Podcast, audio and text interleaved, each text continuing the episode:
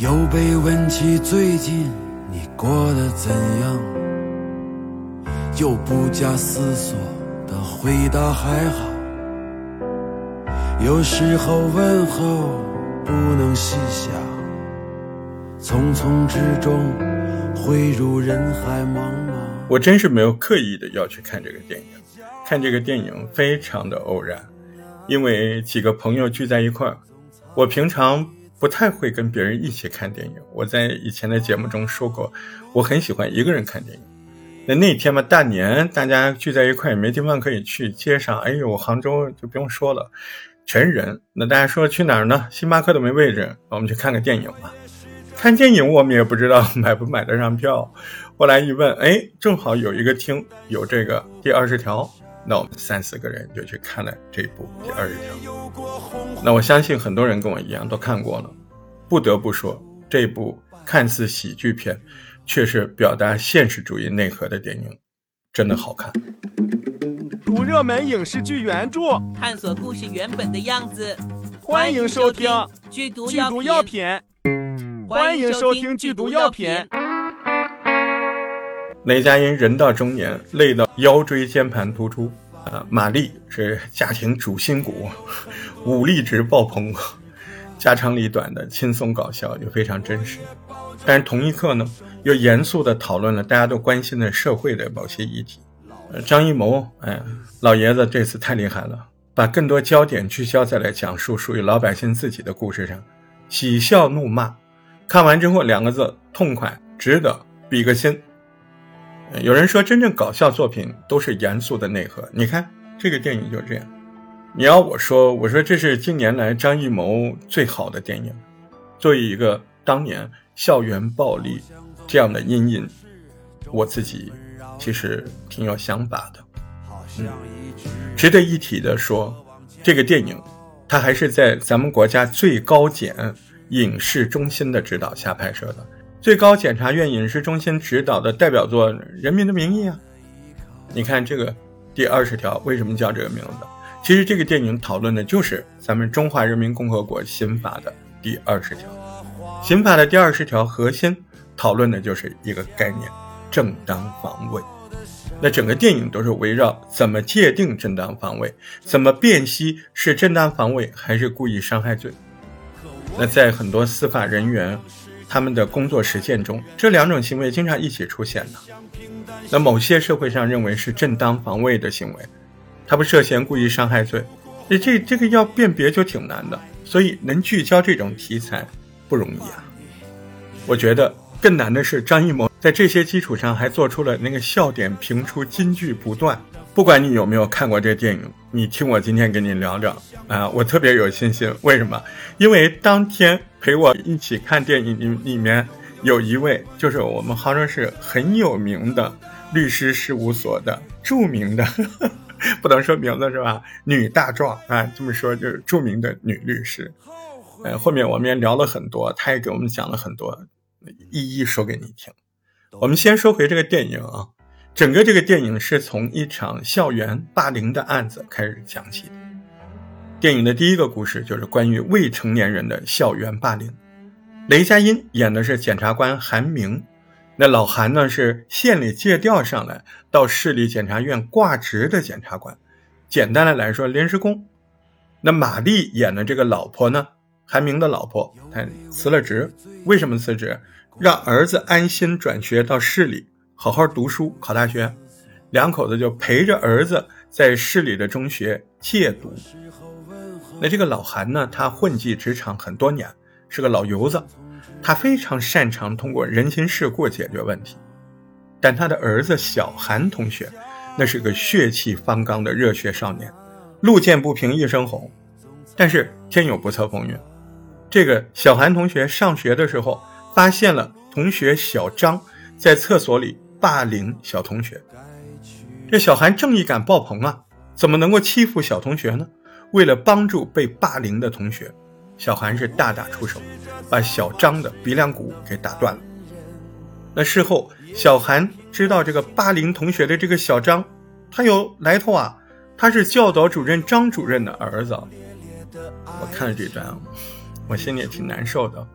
呃，我很少说这一段。其实我从小学到初中换了一个学校嘛，上初一了嘛，啊，那上初一的第一周，我由于种种原因被班上的同学霸凌，当然没有到电影中脱衣服脱裤子，嗯，这么夸张。但是那段日子真的非常的痛苦，没有人来解决，也没有人来救我，只是一个非常突然的原因，我被调到另外一个学校了，而这段就结束了。没有人来救我。你要知道那一段我没有跟家长说过，所以看到这里，我很主观的认为，小韩的行为就是充满正义感的，是绝对的见义勇为。因为我是那个被霸凌的同学，当年我被欺负的时候，如果出现了小韩这样的人，那绝对是我生命里的光吧，我会记得他一辈子吧。但很可惜，当年我没有遇到这样的贵人。后来我才知道，一个人被欺负的时候是需要勇敢的反抗的。事实上，电影里面派出所对见义勇为的小韩也并没有那么客气。那张主任由于儿子鼻梁骨被打断了，他非常气愤，跟公安机关报了案。那按照治安管理处罚，小韩会被处罚的。未成年人小韩见义勇为帮了同学，反而面临被拘留的风险。那这个事儿你怎么看？看完电影的同学知道这个事儿，后来以戏剧性的方式解决了。但是你要知道，这个事儿能够被戏剧性解决的背后，那是什么？是人和人之间最朴素的正义感在发挥作用。但这就完了吗？小韩这样热心的少年，他保护了其他人免受伤害，这样出于正义感产生的行为，居然会被拘留？既然法律做不到，那谁又能保护好人的正当权利？这个社会上有多少像小韩这样见义勇为的人？小韩的正义感其实还是源自于他的爸爸老韩内心意识的引导，这是脱不开干系的。你看那个韩明韩检察官，表面上看圆滑世故，你要知道他年轻的时候，他也曾为了内心的正义感，在社会大学那是撞得头破血流啊。韩明渐渐地变成了一个看似圆滑世故的中年人之后。他心里那份最纯真的感性，不自觉的就投射到自己儿子的心里了。加上 玛丽营造了这和睦的家庭氛围，所以韩少侠是有这样的性格是可信的。那第二个故事呢？第二个故事是韩明作为检察官曾经处理过的一个案子。简单的来说，就是一辆公交车上两个臭流氓猥亵一个女生，公交车司机路见不平，出手制止。一对二，绝对劣势啊！那没办法，人家要打你啊！司机大叔拿起灭火器护身，吓跑了一个流氓，反杀了另外一个，成功的保护了这个女生。但是也因为涉嫌故意伤害罪，大叔把人砸伤了，被判处有期徒刑三年。三年后，这个司机大叔出狱了，在女儿的支持下，大叔一直用各种方式上访，为自己鸣不平。这个过程中，韩检察官也一直劝他，还为他介绍了工作。他说：“判决都成事实了，对司机的判决也遵循了过往的司法习惯，在司法程序上是挑不出问题的。那为什么说司法程序上挑不出毛病呢？那韩检察官解释说：你看，司机大叔见义勇为这个事儿，它分成三个阶段。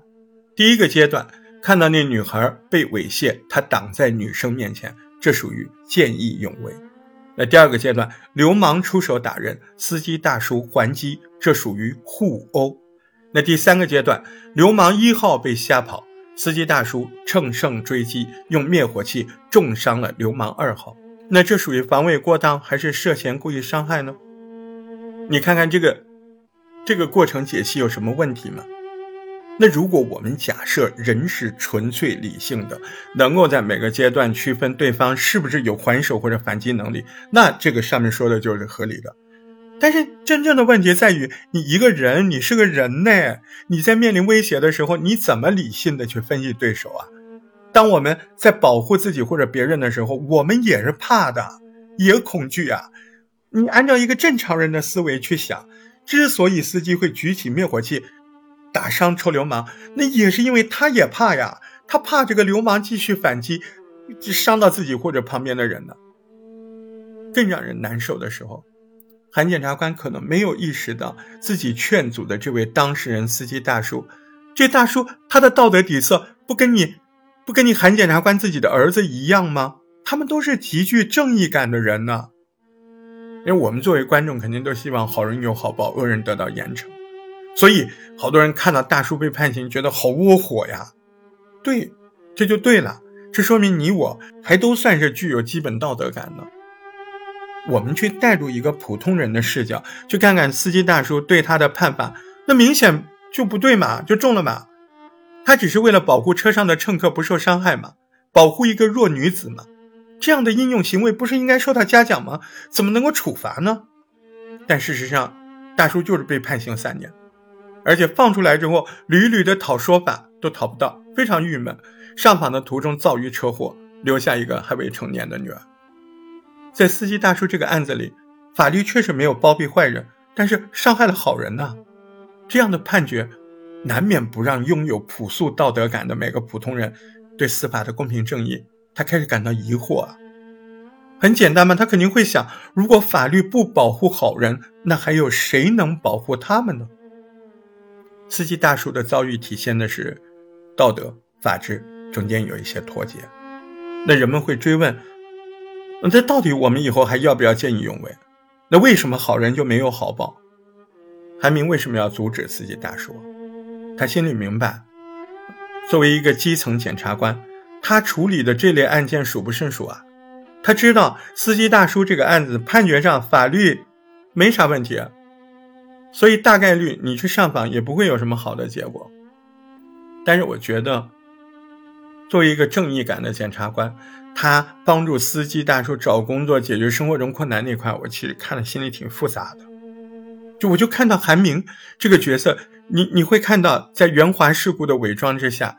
他其实真的是一个正义善良的人。司机大叔这个案子，让韩明对自己过去坚持的那种司法程序标准，他就产生了一些动摇嘛。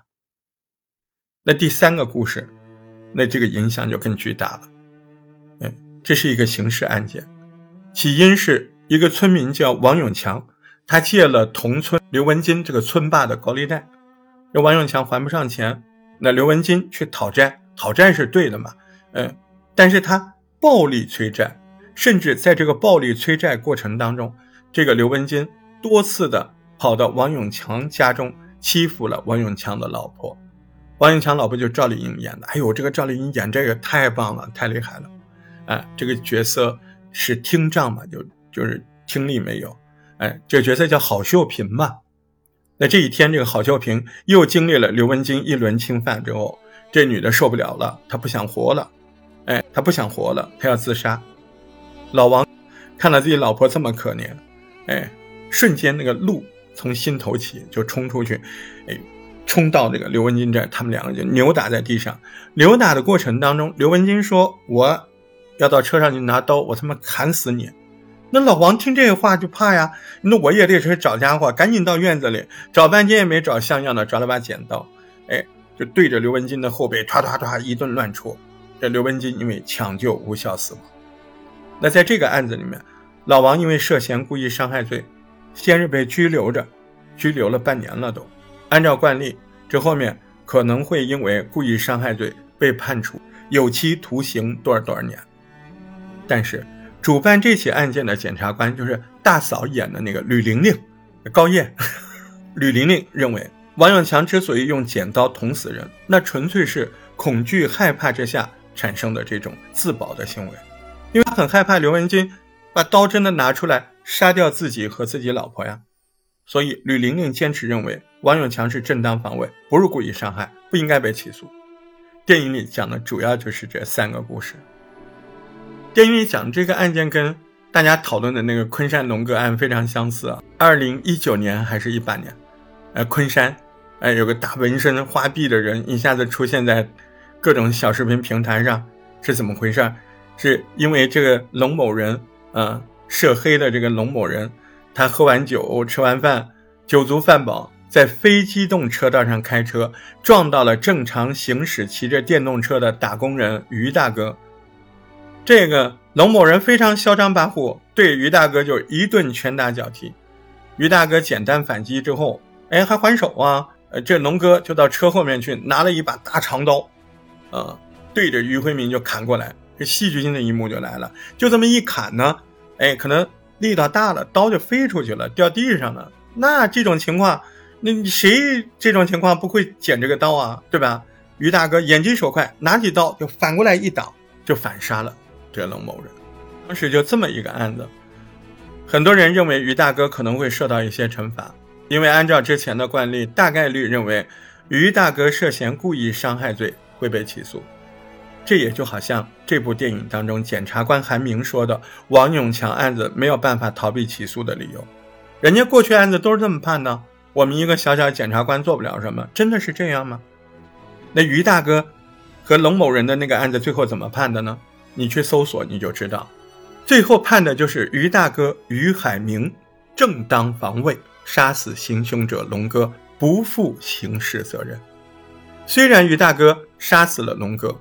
虽然龙哥也试图逃跑，貌似停止了行凶，但是于大哥没有办法判断龙哥是不是会想上车寻找新的刀、新的武器继续行凶。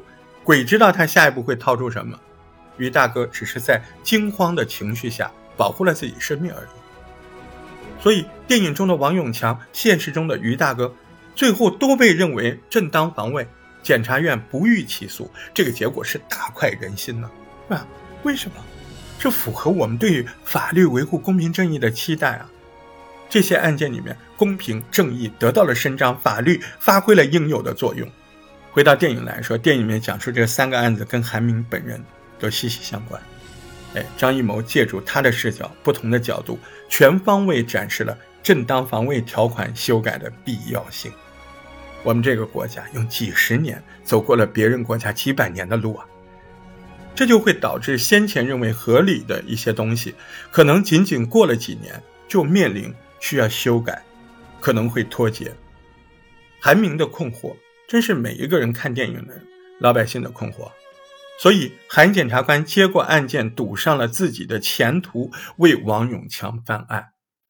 第二十条，这个电影，我们几个看完了之后，哎，在电影院。前面休息室赖在那儿不走，因为人多嘛，我们就坐那儿聊了会儿。哎，我前面不是说吗？跟我一起的有高人呐，美丽的女律师。我说你哭没有？她说你会不会认为我不会哭？你会不会认为我看的太多了？我告诉你，我哭了。我不是因为这些案子，我哭的是这些改变。你你要知道多不容易啊！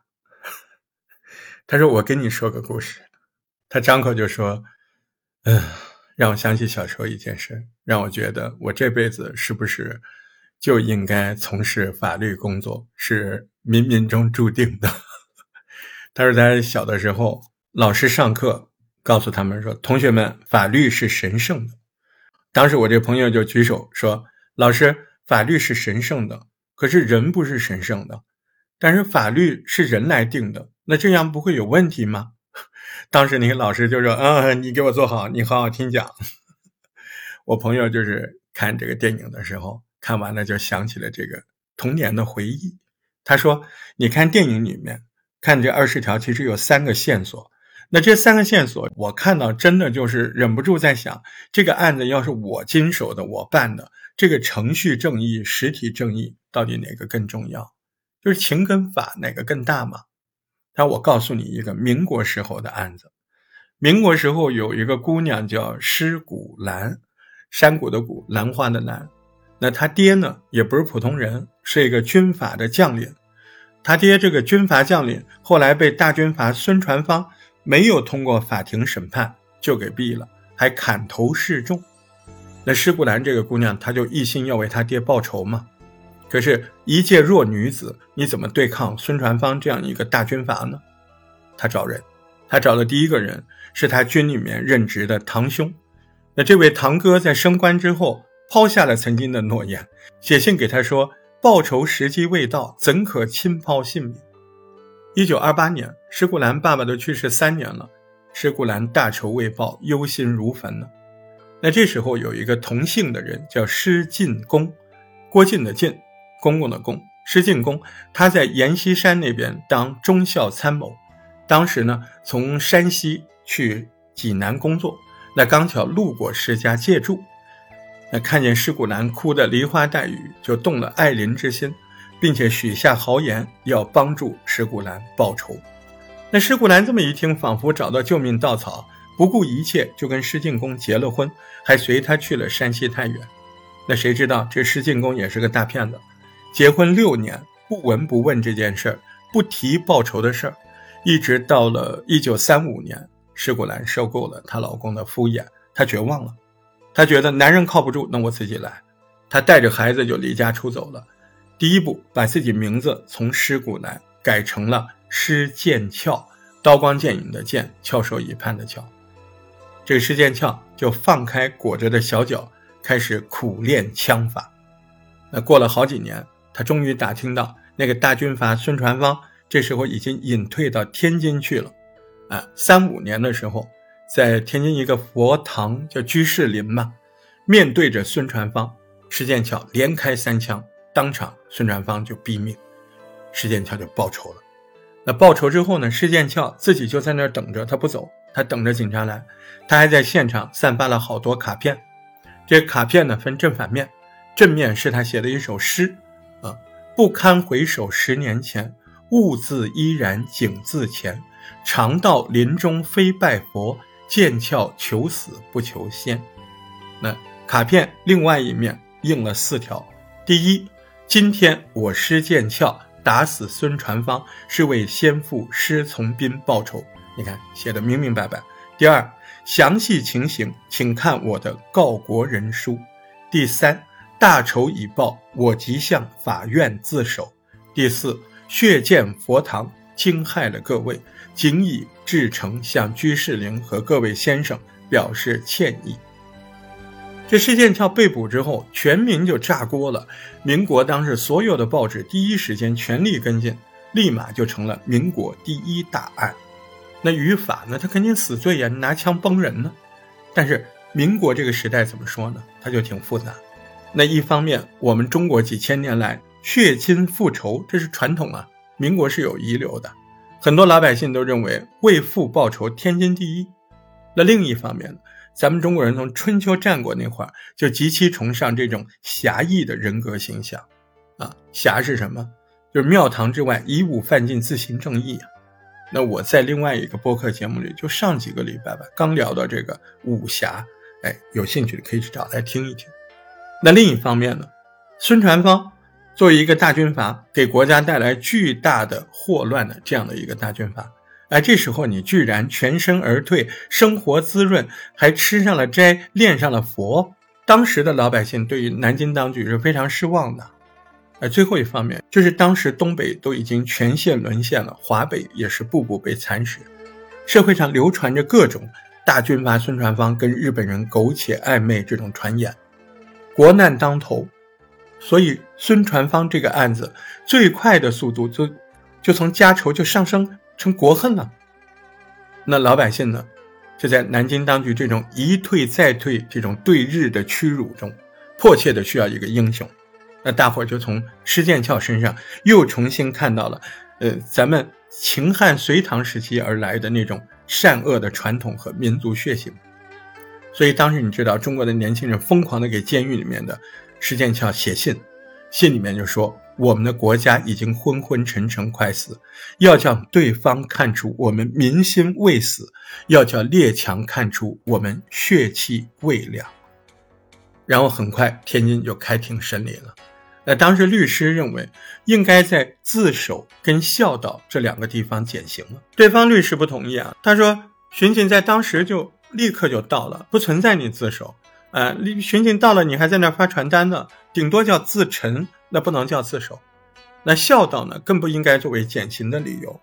这审判的结果呢？天津判决确实是自首，可以减刑，但孝道不做考虑，给出了十年的有期徒刑。你拿枪崩人，这十年其实已经非常低了。但是这个结果一下来，双方都不满意，同时上诉，从天津继续往上打，啊，从市里面就打到省里，就这个概念啊，就打到当时的河北。那结果河北完全推翻了天津的判决，认为自首不成立。但是，但是孝道可以减刑。结果这个孝道减刑比自首减了更多的刑，原来判的有期徒刑十年，又变成了七年。哎，这结果下来，嘿，依然是原告、被告都要上诉，都不满意，就一直打。这二审了嘛，再打就是南京了嘛，最高。那到最高那儿就维持了河北的这个二审。这个结果之下，民意仍然是沸腾的。啊，各省市县、社会各界各团体，还那个就像雪花一样的信件飞往南京。你别忘了当时的政局啊，当时还有各路军阀呀。你比如说大军阀冯玉祥。他就是为了打造自己那种人设啊，觉得让人感觉自己属于民意这一方的，他就坚定的在这件事上站在了施剑翘的这一边。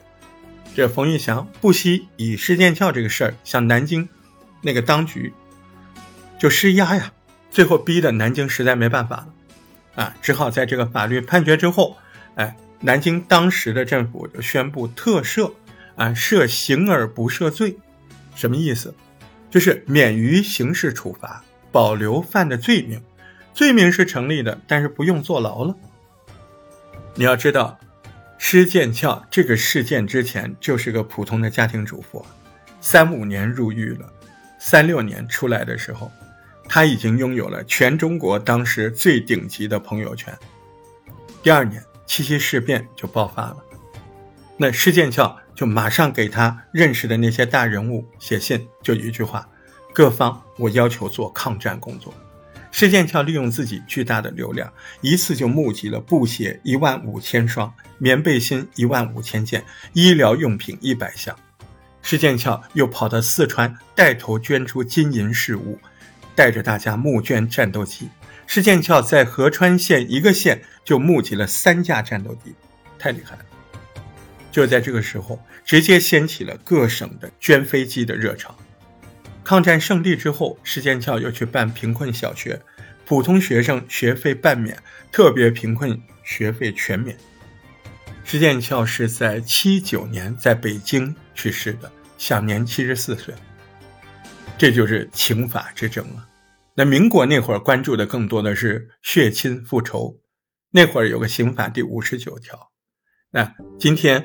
电影关注的正当防卫，那刑法都是二十条嘛，所以这个电影叫第二十条。呃，我朋友跟我一边聊一边还在那抹眼泪啊，他说为啥？你看我就哭了，就是因为这个司法实践这做起来不是你想的那么容易的，就特别难，对吧？哎，但是我们看到电影这么多看电影的人为这些事流泪。为这些事奔走，甚至大导演也来拍这个戏，我就想感谢一个人啊，就是那个纹着大花膀子那个已经不在人世的昆山的龙某人啊，龙某人，龙大哥啊，你这一生虽然是寻衅滋事的一生，那你当年在路灯下跳跃走位的那一小步，那也是咱们大中国正当防卫司法世界进步的一大步啊。我们这个国家用了几十年，走过了别的国家几百年的路啊，这就导致先前认为合理的法律，可能仅仅过了几年，就面临跟社会脱节的这种现实。这是我那个做律师的朋友哭的原因，也是韩明的困惑，也是每个观影人的困惑。所以韩明接过案件，赌上了自己的前途，为那个王永强翻案。既是为了王永强，为了公交司机，为了每个正义，也为了每个千千万万的普通人。这电影里还有很多有意思的小细节，你比如说那个放高利贷的刘文金，他的哥哥是当年救了全村的抗洪英雄啊，那刘家就是依靠他哥哥抗洪英雄的这个影响力，居然在当地为非作歹。哎，刘文金的嚣张跋扈，大概率离不开刘家老爷子宠溺式的教育。他始终觉得自己的儿子为了救全村死了，国家跟村民都亏欠他呀，所以才会知法犯法，一次次的挑战法律的底线。反正好像里里外外都会给他面子嘛。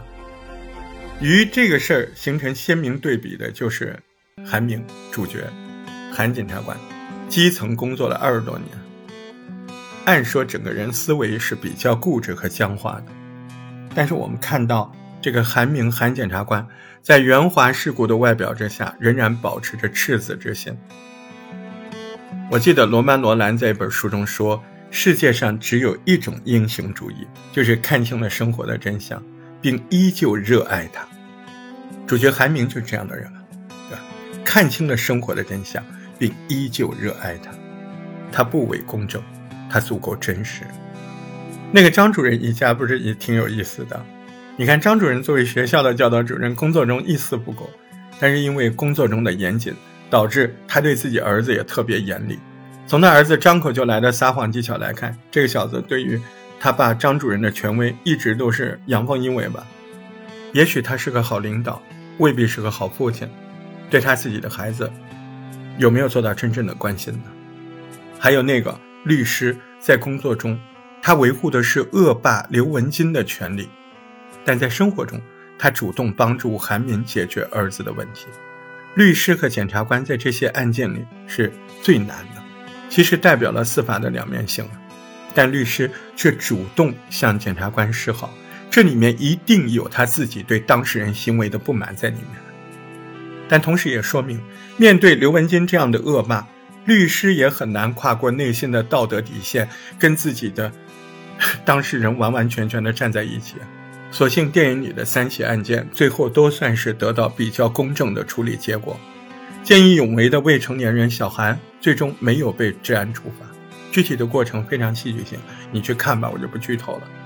见义勇为的成年人司机叔叔在上访途中遭遇车祸，但是最后在最高检的建议下被追诉为见义勇为行为，他的老婆孩子也能得到生活、教育、就业各方面的优待。为了保护妻子的王永强，虽然意外杀了人，但是被认定为正当防卫，也没有被起诉，不予负刑事责任。在中华人民共和国最高人民法院的官网上，咱们可以看到这样一幅横幅，让人民群众在每一个司法案件中感受到公平正义。中华人民共和国刑法第二十条规定了三款法条。这三款法条原本的目的就是为了维护公平正义，但是在真实的司法实践工作中，对这些法条的机械理解，一味的追求程序正义，导致出现过很多判决结果不合理的案件。比如我们前面说的公交司机见义勇为，随着移动互联网的普及，这些不合理的判决也越来越得到社会的关注，并且在一定程度上影响了社会的风气。甚至在一段时间导致大家路见不平也不敢出手。为了矫正这种不正常的社会风气，二零二零年九月三号，国家最高人民法院、最高人民检察院、公安部召开了新闻发布会，联合发布了关于依法适用正当防卫制度的指导意见。在这份意见中，对正当防卫的认定做出了更加符合人性的规定。意见认为，要切实防止“谁能闹谁有理，谁死伤谁有理”的错误做法。意见捍卫着法不能向不法让步的这样的法治精神。在正当防卫的具体适用这一章节中，简单的说就是三个要点：第一，判定是不是正当防卫，要结合案件的起因、经过、结果来看，不能忽视事件的起因后果；第二，除了保护自己的利益之外，帮助他人制止违法犯罪、制止他人损害公共财产或国家利益，也属于正当防卫。第三，要把防卫人当成普通人，要充分理解防卫人因为恐慌、紧张等心理产生的过激行为，不能苛求防卫人是绝对理性的。不能在事后及正常情况下冷静、理性、客观、精确的标准去评判防卫人。我看了之后认为，这法律在这样的补充之下，它就变得滚烫的、有温度了嘛？这个意见本身强调鼓励见义勇为的行为，这是非常值得肯定的。这个温度是法律匹配社会发展水平的必然的要求，是很多人坚持不懈才会让我那个律师朋友流泪的结果啊。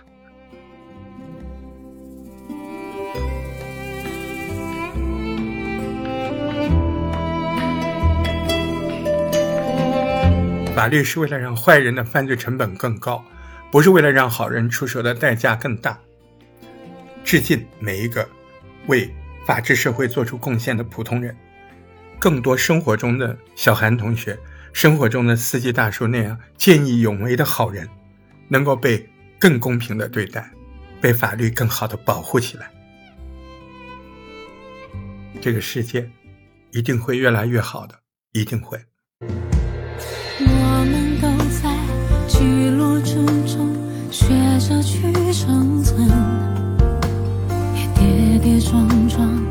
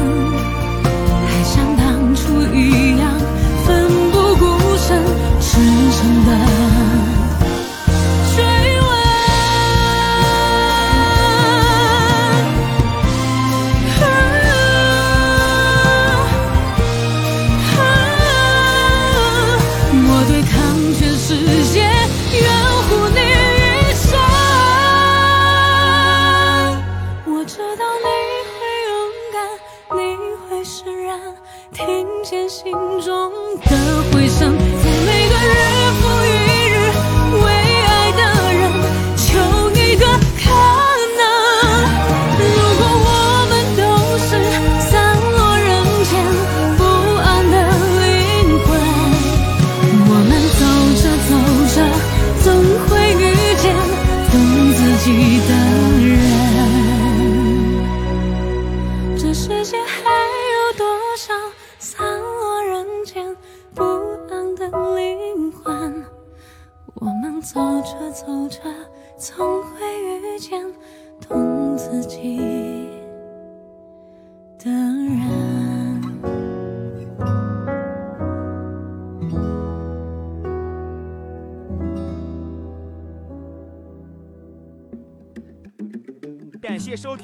药品，期待你的留言和订阅。如果有打赏就更好了，这个专辑里还有好多以往的节目，都很精彩呢。记得去听哦。